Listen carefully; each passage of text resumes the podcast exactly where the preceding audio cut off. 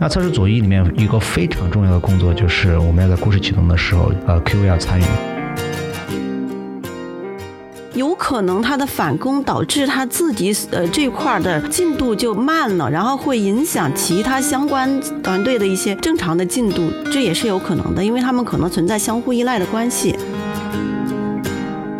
你要自己证明你的代码是没有问题的，你告诉我你做了哪些测试，那我可能就不从测试人员的角度去测试它了，因为它不具备可测性。欢迎收听《质量三人行》第五季。如果你是经常收听《质量三人行》的朋友，可能会了解到我们之前聊过的每一期节目几乎都是问题驱动的。可能我们会聊软件质量某个方面的问题，我们会聊测试人员的职业发展和困惑，我们也会聊一些特定的测试问题，比如说性能测试、安全测试。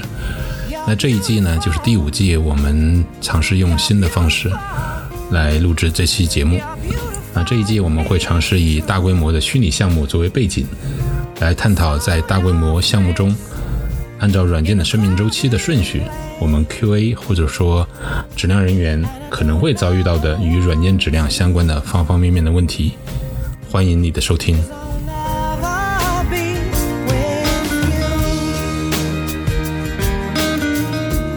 啊，大家好，非常欢迎大家继续来收听我们质量三人行这一期。关于故事启动的呃话题，那我们上期聊了鼓点，那这期我们要接着聊一下鼓点之后，我们应该在敏捷项目中做的一个活动，就叫故事启动。那英文叫 Kickoff，那中文就是我们要怎么去启动一个故事卡的开发工作，那需要进行一些活动。啊，关于故事启动呢，呃，这个里面会有不同的许多不同的角色一起来参与，并且能要需要完成一系列工作，来保证我们的开发测试以及呃工作更顺利，以及我们的这个呃代码和系统的质量。那在这个里面，我们可能存在一些问题。那今天我们就针对这个里面存在的一些问题，啊，我们进行一些探讨。然后我们首先来了解一下啊，故事启动我们到底应该做些什么。以及它的价值，可能有些人知道，但是呃，可能有些听众还不是很清楚。不知道小杨老师和冰玉老师，谁能帮忙解释一下故事启动它的价值和它的主要一些工作？好，那我来说它的工作，然后冰玉来说它的价值啊。就是用户故事启动，通常在敏捷项目里是这样啊，大家会有一个约定的时间，然后在这个约定的时间里。跟这张故事卡相关的所有人员，比如说要进行开发的研发人员，然后这张故事卡的写这张故事卡的人，比如说我们的 BA 需求工程师，呃，再比如如果有 UI 设计的话，我们的 UX 体验设计师，然后大家要在一起，包括 QA 很重要的一个角色，大家在一起去呃去把这张故事卡的需求讨论清楚，以及这张故事卡如果他做完了，他应该。交付什么内容讨论清楚，包括这张故事卡的价值，包括这张故事卡的验收标准等等，甚至包括后续这张故事卡的关键的测试用例，在这个过程中都是需要讨论清楚的。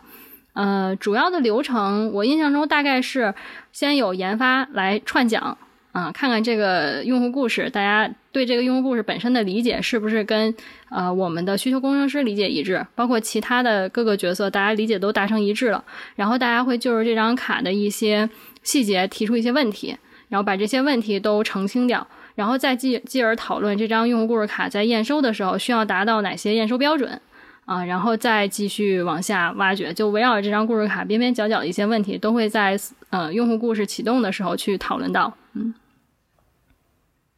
嗯，呃，小南已经把这个说的挺清楚的哈，我想呃补充一下，就是嗯，用户故事的启动其实主要是说为了在开发人员正式开始呃一张故事卡开发之前呢，我们进一步的去多方来对这个故事卡的需里边的需求做进一步的确认，以确保呃多方就是呃通常是三方哈，就是业务、测试和开发三方能够在这。对这张卡的内容达成一致的一个认识，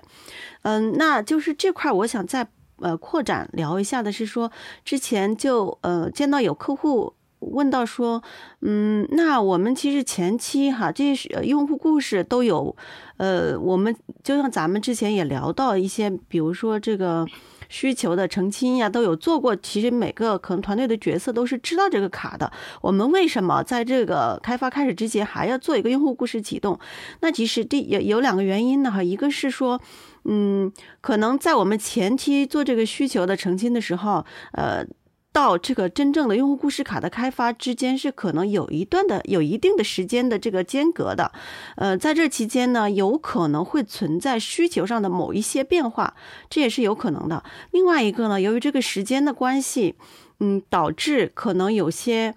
记忆不是那么清晰，或者说在这一段时间，我们 QA 和开我们的测试和开发人员对于这块。用户故事的内容又有了一些新的认识，比如说，呃，通过对于系统代码的进一步的了解，或者是呃，QA 在测其他用户故事的过程中，呃，等等的一些原因，导致对这个用户故事的内容又有一些新的认识。那其实这个时候再做一次，嗯，这个 kick off，也就是用户故事的启动，这三方呃做到一起。三方一起来做这个事情还是非常有必要的。那么，嗯，这个呢流程刚才小南已经说的很清楚哈。这通常我们是在呃开发的机器前面，就是呃一般建议开发和测试人员在去做这个 kick off 之前呢，在针对这张卡去进一步的，就是线下自己先去再了解一遍，然后开发还要去呃了解系统里面相关的代码，去熟悉这个代码的情况，然后。呃，kick off 开始的时候，呃，一般情况下也是由开发人员来来呃复述这张卡的内容。这个主要是就像小南刚才说的一样哈，这个主要是为了让开发能够真正的去理解这张卡的内容，因为我们知道要真正讲出来的话，他才是真正的理解了。而且呢，这个刚才小南都说到去澄清很多的问题，这里我想再补充一点，是我们 QA 或者说测试人员的参与，它的一个价值所在。那这个时候，我们作为一个测试的视角，需要去对这张卡从我们测试的这个思维去提供一些呃，我们认为可能的一些建议啊，或者是呃一些疑问，去进一步的澄清。所以这块是非常的关键的。嗯，在嗯，比如说我们可能给客户推荐说去做这个的时候了，其实有一些。由于比如说相对比较传统的这种呃方式转过来的话，可能刚开始会不太适应，可能我们的测试人员开始的时候，嗯，不太知道说我能做哪些工作。那其实这里是所有你从测试的视角需要去澄清的。都可以在这个时候提，而且都最好都能在这个时候能够提出来，能够澄清清楚了。包括功能上的，还有一些非功能需求相关的，有可能我们的业务分析师他并没有列出来的一些呃需求，呃 AC 就是验收标准，我们都是需要在这里进一步去澄清的。嗯嗯呃，我再补充一点哈，我觉得呃冰玉说的很全，但是我要补充一点，补充一点是。再深入的去聊一下关于测试的这个参与的时候的一些价值。那其中有一点就是我们之前聊了很多的关于测试左移。那测试左移里面一个非常重要的工作就是我们要在故事启动的时候，呃，QA 要参与。那这个参与的时候，包括之前冰玉说的这一些哈，我其实想做着重说一点，就是关于测试用力。为什么要专注聊测试用力呢？因为在 Kiko 呃，在这个故事启动的时候。呃，测试人员有个很重要的价值，就是把 AC 对应的测试用例，有很很我前我们前面有一期聊到，就是写的好的 AC 其实可以当测试用例用，那写的不好的 AC 可能它就不能当测试用例用。那这个时候，我们作为测试人员，他应该有能力把 AC 转化成相应的测试用例，可能不是书面的，但至少你。大脑里面应该有测试用例了，那这个时候你可以做相应的这个测试左移之后去做测试分析、做设计，还有甚至是说做探索式测试。这个时候你可以在 K 故事启动的时候，把你发现遗漏的测试用例告诉开发，看开发你有没有想到这个测试用例，有没有想到这个测试用例。那如果开发没有想到，而你通过测试视角去发现了更多的测试用例，因为你可以通过探索式方式去思考。呃的这些测试用例，那很有可能，反正我遇到情况大绝大部分可能测试员都会想到更多的测试用例，然后有可能很多情况下有可能是 Dev 没有思考到，或者是根本就没有想到的一些测试点。当当你把这些测试用例告诉 Dev 之后，那 Dev 可能需要把它记下来，或者我们不管记在卡上，还记在它的 sticker 上，就是它的贴纸上。那这个时候，它如果 dev 是开发是通过测试驱动开发去开发的，那这样的话，这些东西就能保证它能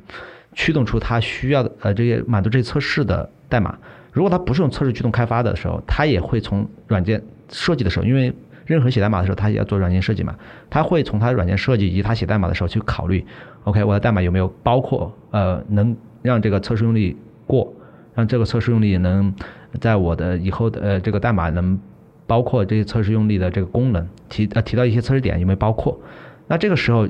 就可以极大量，请注意是极大量的减少在真正测试环节，我们通过探索式测试发现的一些 bug。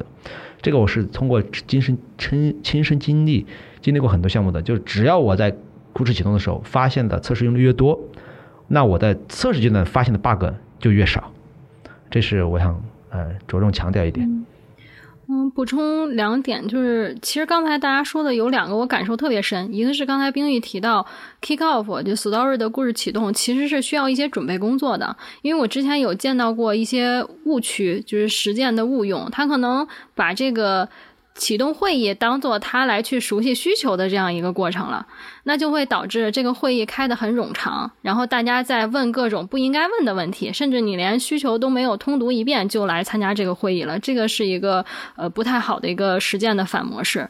嗯，还有一个是在。这个故事启动的时候，应该尽可能多的去问问题，因为有时候我会观察到，呃，不同的小伙伴他可能会担心，哎，这个问题是不是大家都知道，只有我不知道？但其实这个时候提出尽可能多的问题是非常好的，因为之所以把大家这些不同角色相关的人集中到一起，就是为了用这个群体的智慧去对抗后面可能产生缺陷的一些风险。所以在这个阶段提出的问题，要远远好于我们已经做过了以后再去补救。对就是感受比较深的两点，嗯，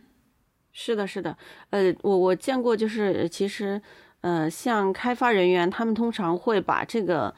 嗯，就是看完这个用户故事之后的一些问题都给列出来，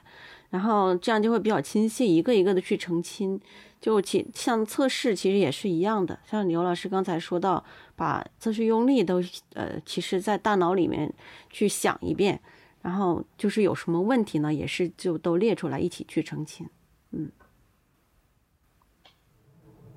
OK，那我们现在了解了呃故事启动的主要内容以及价值，那我们来看一下故事启动里面存在的一些问题，以及它会给测试和质量带来一些什么具体的一些东西，就是问题。啊，其中呃，首先我们首当其冲的一个问题就是。呃，刚刚我们说到了，因为这个东西需要很多人一起来做啊，而且每个张故事卡如果都要做的话，那势必会觉得花了更多的时间，导是不是有可能导致开发速度变慢？小项目可能还没有那么明显，毕竟它功能少、人少，啊，影响的面也少。但是，一旦你的这个规模大了，人多了，故事多了，复杂了，如果你每张故事卡都要去做这个活动，那是不是感觉上就会导致整个开发其实？是工作多了很多之后，导致整个开发速度变得很慢，这个问题大家怎么看？嗯，我的结论是不会，就是大部分场景可能都是你感受上的，它可能因为大家花了更多的时间在讨论问题，在开会，而不是在这个阶段就直接去编码了，去去做各自的工作了。嗯，但实际上来说。呃，在前期我们把很多事情聊清楚，其实是有助于后续的一些工作的快速推进的。举个例子，比如说啊，如果我们有些事情没聊清楚，开发可能想当然的采用了某些，呃，这个比如说它的这个软件设计啊，因为 follow 既有的一些流程嘛，嗯，但是呢，可能到后面的时候，由于测试的某个测试用例的设计，发现它的这个软件整个的实现逻辑需要重构，需要重新改写一遍，那这个其实就。嗯，就是一个更大的浪费。就如果方向错了的话，你做的越多越快，那你的这个浪费的成本也就越高。所以在前期有必要讨论清楚各种事情、各种问题啊。这个其实是我觉得是并不是一个浪费，而是一个很好的一个时间。嗯，对，这呃就是缺陷预防的一种方式啊。嗯，主要是减少返工。我们在前面确认清楚了，达成共识了。然后确保我们做的事情就是开发的这个功能是对的，是真正需要的。OK，那其实从我的角度来讲，呃，我也是，我觉得这个问题如果从质量角度来讲哈，我们如果目标是保证质量，那我们势必会认为，我势必会认为，其实我们应该是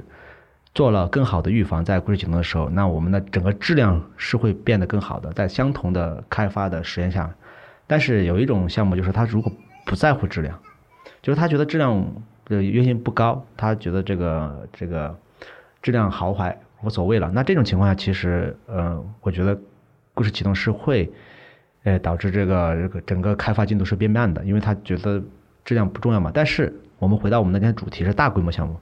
我相信绝大部分的大规模项目，它都是奔着一个质量高的要求去的，因为我投那么多人，那么多工作。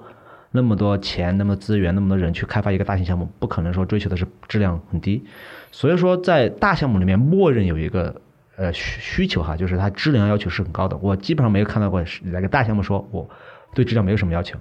所以说，在大项目里面，KCO 五的这个价值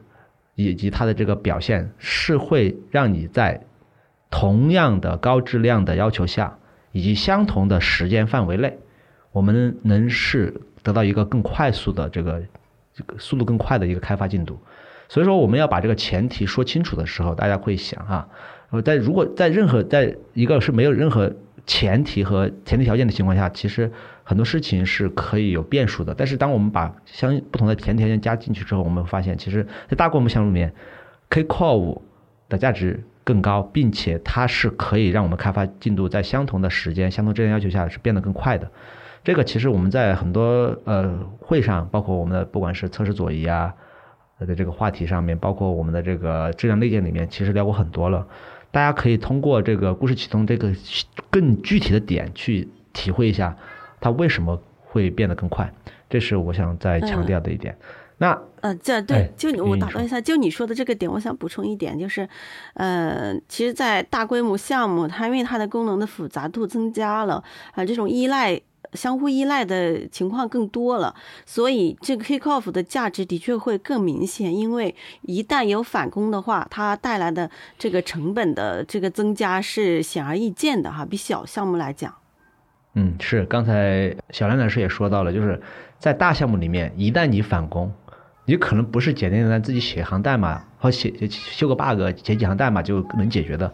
你改了东西之后，修了个 bug 之后，甚至要通知到不同的人，因为你的可能修个 bug，有可能你的这个行为都变了，那你是要通知你的上游、下游，啊，怎么怎么样，我们要应该怎么调用，然后那测试数据是可能都要改变，那我们是不是要通知的人更多，比小项目，那这样的沟通成本会急剧增加，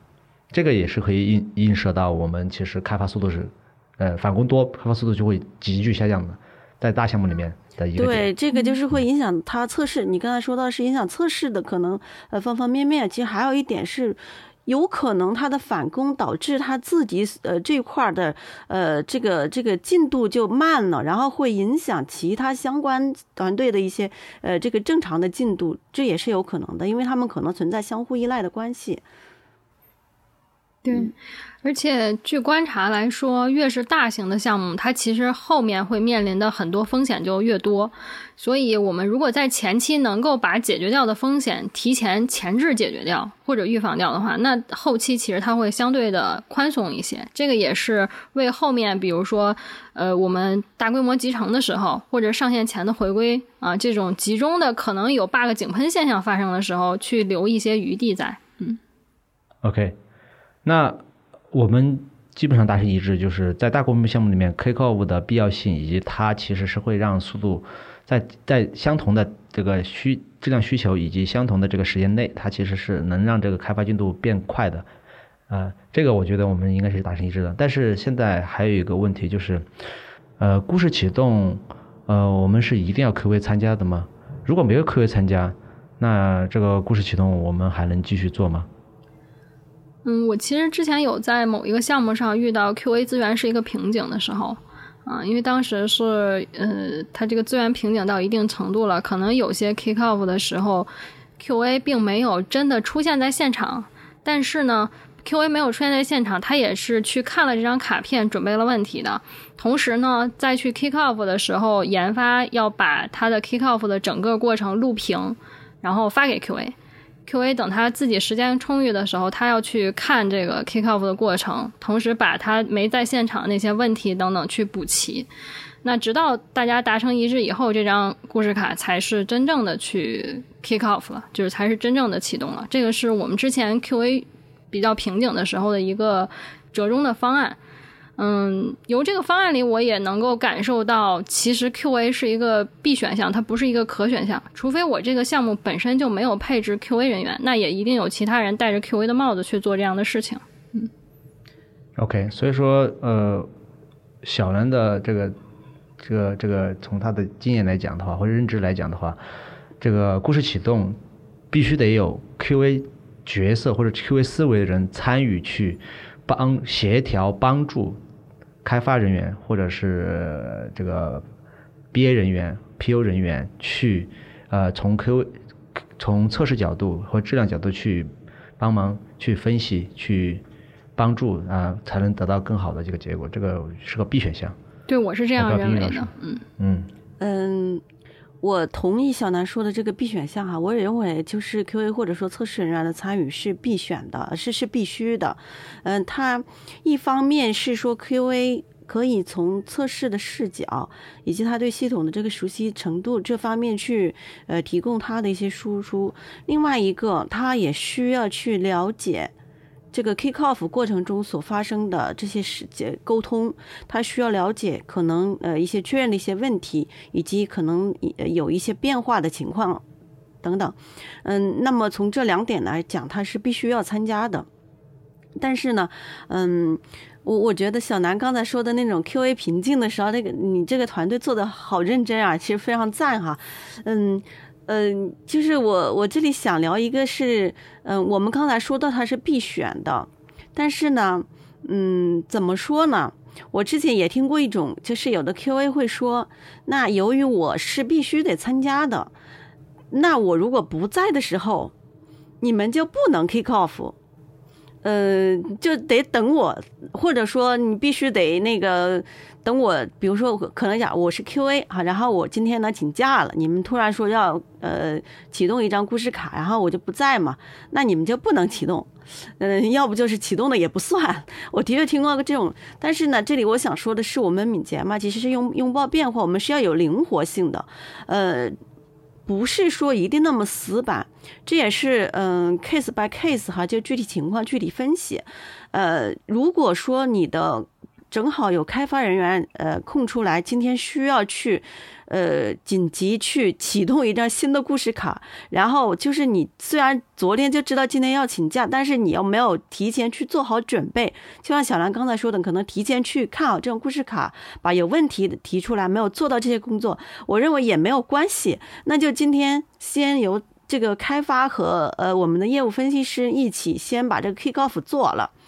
那或者 QA 呢，可以远程，呃，如果可以的话，可远程参与；不行的话，那等 QA 来了之后，QA 再去看这张故事卡有什么问题，或者说再去单独的找业务分析师或者是说开发人员去沟通就行了，没有必要再来一次非常正式的 这种 kick off，这就有点太死板了哈。之前我的确听说过有的 QA 就说我没有 kick off 的卡，我就不测，啊，这个有点夸张啊，这种情况，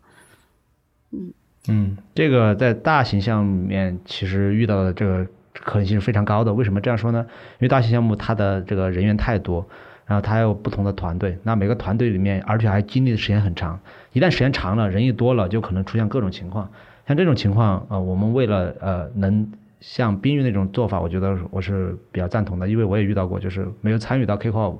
到他们真正开发过程中，其实我再去做相应的测试分析。其实也是来得及的，就是只要他在真正代码写完，或者说尽早去做，我们一样是能达到一个这个故事卡启动的这个效果。可能效果没有那么好，但是至少我们还是把它左移到了开发代码代码开发完之前，能把一些这个呃问题预防在。这个 dev down 之前，就是开代码写完之前，其实已经是我们所谓的这个测试左移的一些工作的核心点了。就是能早就早，如果早不了，就是尽早就可以了。我觉得这一点是在大型项目里面经常会遇到的一个点。那这是我们的一些这个比较常见的一些问题。那其实，在大项目里面，其实还有一个很更常见的问题哈，就是因为项目大了之后，它的故事卡非常多。就算一个团队可能开发，比如说我们开发一个项目是两百个人开发一年，那两百个人可三百两百多个人，将近三百个人开发一年，或者四百个人，那可能分成十几个团队，那每个团队开发一年，那每天可能有同时开发又开发七八个 story，五六个 story 都有可能。那每天都开发这么多的 story，然后每个迭代可能有几十个 story 在不停的开发，那这个时候就会存在一个问题，就是 story 这么多，我们是真的每一张 story 都要去做开卡，还是说我们可以根据相应的一些情况做一些特殊的处理，在大型项目里面把它做成，比如说可以两三张卡一起开，或者说相关的卡一起开，或者说。呃，怎么怎么方式，或者说团队和团队之间的有依赖的卡，我们一起开，这样的话是不是能得到更好效果？这个我觉得，我觉得我不知道大家有什么经验没有。首先，我想澄清一下哈，刘老师，你刚才说到这个特别复杂的一个情况，嗯嗯，通常我们建议是说，嗯，不管你团队有多大，都能够尽都尽量的去小的去划分我们的这个敏捷团队。也就是说，你的一个敏捷团队，它本身不应该太大。你可以是一个非常复杂的项目，但是你每一个敏捷的这个团队小组，它不应该太大。呃，所以这样的话，来到这个敏捷小组，它本身所开发的这些功能特性来讲，它就不会有那么复杂。嗯。但是如果说我们的需求的拆分，或者是我们团队所开发特性功能的划分不是很清晰，或者这种呃耦合性非常强的、依赖性非常强的情况下，可能问题会比较大。这是一个嗯，我认为是一个相当复杂的问题啊。从从需求的这个源头，呃，就可能是需要去考虑的，就是说怎么尽可能的去呃让这个依赖性减减弱他们之间的依赖。当然。很有可能就是说，有些依赖是在所难免的。我有两个问题，就是你们在 kick off 的时候会要求开发人员注意实现的可测性吗？会。如果他们如果他们实现不了的时候，你们会怎么做呢？嗯，我会要求可测性。嗯，因为直接相关的利益相关就是我要测它，那我当然会要求它的可测性。我遇到比较多的情况是，开发人员会去实现，会去考虑可测性，或者他给你提供比较方便的其他的一些测试可可用的一些工具，或者怎么样，他他会去做这样的事儿，因为这个对他来说成本也没有很高，而且会节省很多，比如说，呃，在三奥时就是在这张卡去验收的时候的一些时间成本，包括后续测试的时间成本，那这是第一点。我极少遇到它不具备可测性的情况。那这种情况的话，我可能就直接跟研发人员沟通了。就你要自己证明你的代码是没有问题的，你告诉我你做了哪些测试，那我可能就不从测试人员的角度去测试它了，因为它不具备可测性。那第二个问题是，你们遇到过 kick off 但是没有 kick off 成功的吗？这个问题其实有点回应刚才刘然提到的，就是 kick off 很费时间。所以我们还应该 kick off 吗？你们的答案都是积极的，是应该 kick off，但确实会出现 kick off 不成功。我觉得有很多原因啊，出现过，对，肯定出现或者有其中有一种原因，是因为你作为 QA 跟其他角色就这个 story 来说没有达成一致。那没有达成一致都有哪些可能性呢？它对于测试和质量的影响是什么呢？你们有什么故事吗？我我分享两个故事嘛，我。呃，确实遇到过 Kickoff 有失败的情况，就是我我作为 QA 去参加 Kickoff，就是故事启动啊没有启动成功。什么叫没启动成功啊？我举两个例子。第一个例子就是非常常见的哈，就是就是不成不成功的里面的非常常见的一种 case，就是我们其实针对某一个验收条件，在 Kickoff 的时候，由于不停的问更细节的问题。包括我去列更细节的一些测试用例，结果发现这个验收条件其实是不合理的。不合理什么意思呢？就是可能根本要么就是开发不出来，要么就开发出来和其他的这个其他的一些验收条件是违背的，不符合这个最初的设计需求的。这个时候就需要把这个一个或者几个这个验收条件拿回去重新讨论，甚至重新做设计。啊，这是一个非常常见的，就是不是说总的很常见，就是在失败的里面比较常见的一种类型。那第二个是什么呢？第二个就是通过测试人员去列列很多这个测试用例嘛。那这个测试用例突然就发现，有些测试用例本质上来讲，我没办法测。什么也没办法测，就是可能导致某些功能。就某些功能，像我们当时说那个测短信，短信的时候，如果我是开发一个手机上的应用，那手机上的应用的时候，我是短信是没办法测的，没办法测的话，导致有很多原因，可能没有网关，那我可能这个连接不到这个短信网关。你大家知道，短信是要网关的啊，你才能真的去收短信。那这个功能，QV 就说我一定要测真的短信。但是这个卡故事卡根本就没有涉及到任何短信网关的相关的工作，那这个时候这张卡就算开发完我也没法测，那这个时候我是不是应该说我先把这个短信网关的工作先做了，那这张卡才能继续做，不然的话你做完放在那儿，你 desk check 可能做不了，你不要更不要说测试了，你放在那儿一久，那你再来测可能都忘了，所以这个时候我可能这张卡就会推回去。让这个短信网关相关的这个集成的卡或者是一些工作环境准备工作全做了啊，这张连短信的卡才会继续做。那这个是一个一个顺序的问题，工作这个可能优先级的问题。那一个就是呃呃需求的不满足有分歧，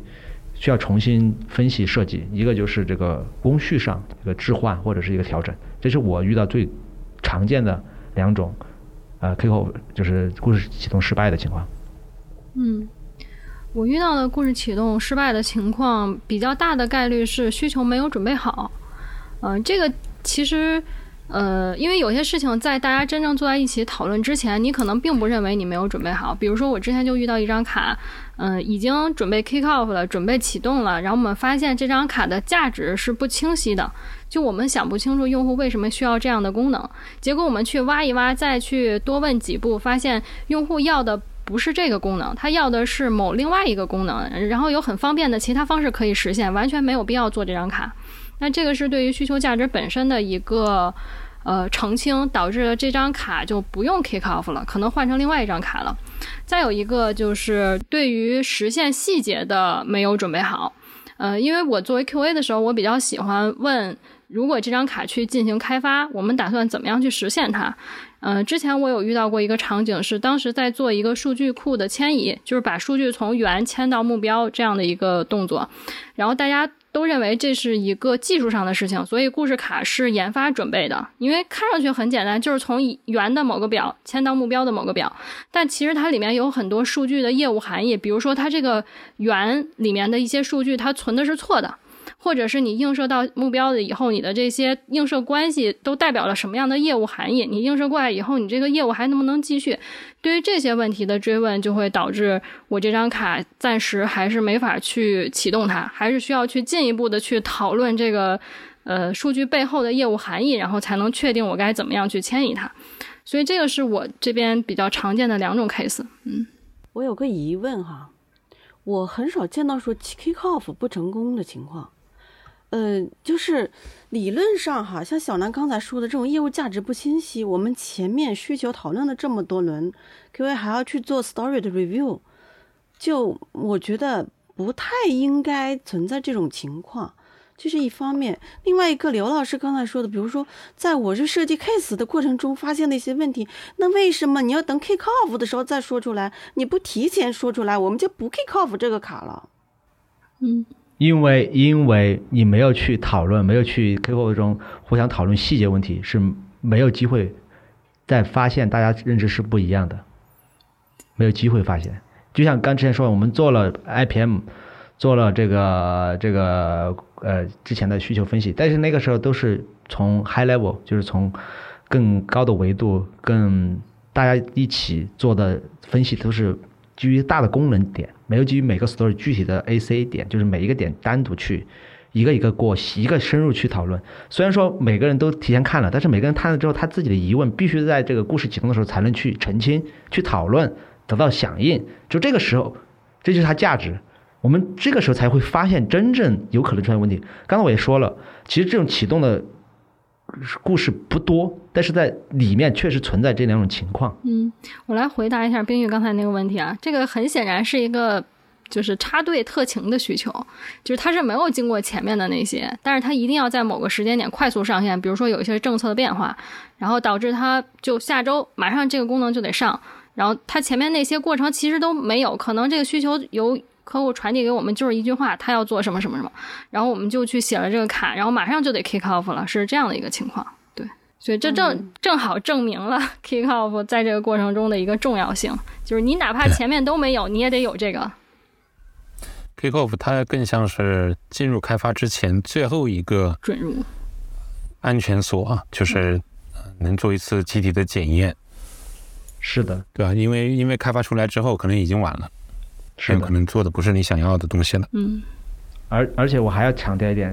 我遇到的绝大部分情况，只有在故事启动，就是所谓的 kick off 的时候，才能真正的讨论到所有的细节。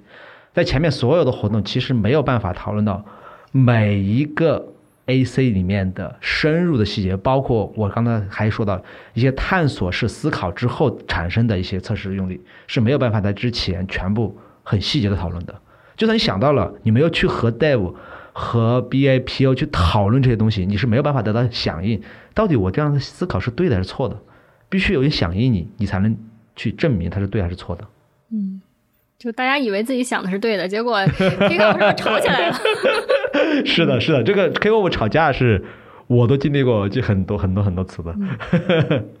呃，今天我们呃深入的讨论一下关于故事启动所谓的 kick off 的一个它活动的细节、价值，以及我们曾经遇到的一些问题，然后我们怎么怎么去尝试呃让它去给我们测试工作以及质量带来更多的这个积极的一些呃影响，然后包括更多的价值，包括软件的质量做得更好啊，怎么做的让它速度变得更快啊，这些我们今天都进行了一些呃简单的讨论，呃，希望大家通过这些讨论能呃拿回去帮助自己思考，甚至能给自己的工作带来更多的这个好处。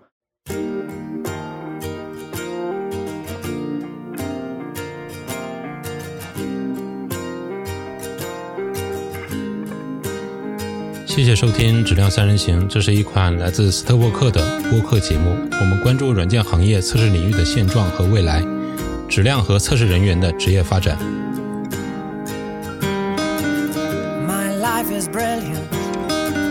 你可以在网易云音乐、喜马拉雅、蜻蜓 FM 以及泛用型播客客户端搜索“质量三人行”，订阅收听到我们的节目。My life is brilliant. My love is pure. I saw an angel. Of that I'm sure. She smiled at me on the subway. She was with another man. But I won't lose no sleep on now, cause I've got a plan. You're beautiful, you're beautiful, you're beautiful, it's true. I saw your face in a crowd.